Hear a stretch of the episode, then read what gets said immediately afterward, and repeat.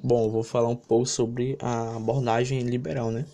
É, sob o ponto de vista liberal, os autores, enquanto políticos liberais e apoiadores em argumentos políticos e econômicos, é, reprovam o Estado não liberal, os quais se deixaram né, dominar por burocratas que, abandonando os critérios liberais, atuam com sistemas diferentes de gestões.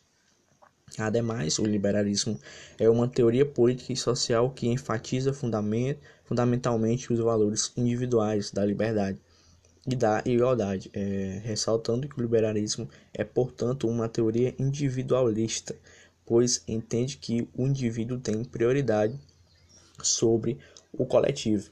É, as teorias liberais clássicas surgiram influenciadas pelo iluminismo europeu e revoluções burguesas a partir do século XVII para se oporem às formas de Estado absoluto.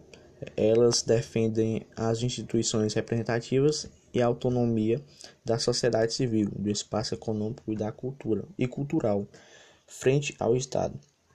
É, é indubitável ressaltar que pensadores é, liberais como Luke, Montesquieu e Constant é, afirmavam que a participação dos cidadãos através das eleições, atuando em cargos representativos, seria a melhor forma de liberdade política, né? já que Tocqueville é, defendia que a verdadeira ética liberal somente poderia se concretizar na atividade política ativa e no associativismo, ou seja, né, tendência ou movimento dos trabalhadores de se congregarem em associações para defenderem seus interesses. É, na história do pensamento ocidental, é, surgiram vários tipos de liberalismo. Né? Os teóricos é, diferenciavam por dar uma maior ênfase na liberdade ou na igualdade, ou divergirem ainda na forma com que propunham reconciliá-las. Né?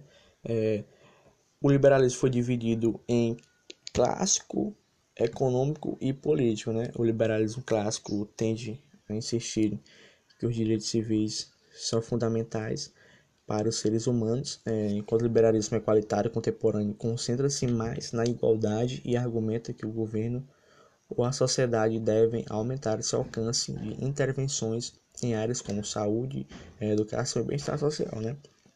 O liberalismo econômico tinha a ideologia é, de que o Estado não deveria intervir nas relações econômicas que existem entre indivíduos classe ou nações. Né, esse liberalismo defende o livre uso de parte de cada indivíduo ou membro de uma sociedade, né, é, de sua propriedade, é, sendo partidário da livre empresa, é, em oposições ao socialismo. Né? Assim como o liberalismo econômico, o liberalismo é, social, o liberalismo político né, é, baseia-se na liberdade do cidadão, bem como no afastamento do Estado nas responsabilidades e pensamento mesmo.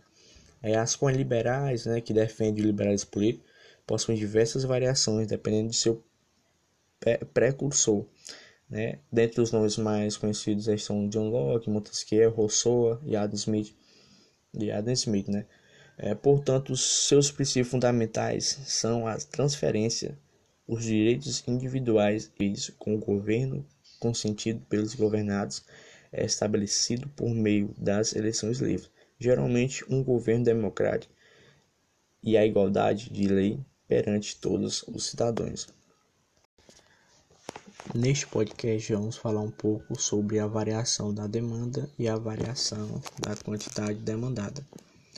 Pois bem, a demanda é o todo e a quantidade demandada é somente um ponto dentro da linha da demanda a necessidade ou vontade que os consumidores têm em relação a determinado produto ou serviço. Por exemplo, papel higiênico todo mundo precisa, né? logo a demanda é grande. E um smartphone poucas pessoas realmente precisam, mas muitas pessoas querem. É, logo a demanda também é grande.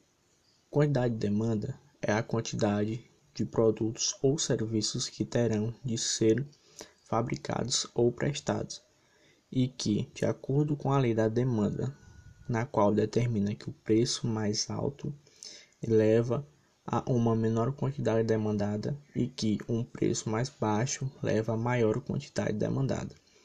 Essa quantidade aumenta quando o preço cai e diminui quando o preço sobe.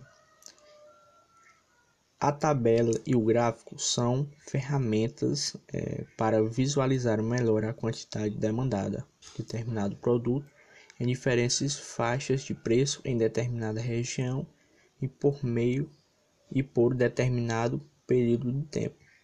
A variação de demanda ocorre quando há uma alteração em qualquer das outras variáveis que influenciam a demanda por um bem.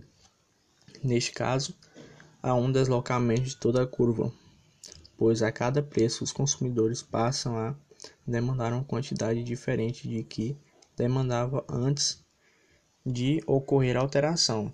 A variação na quantidade demandada ocorre quando há um aumento ou redução nas intenções de compra provocadas por variações no preço do produto.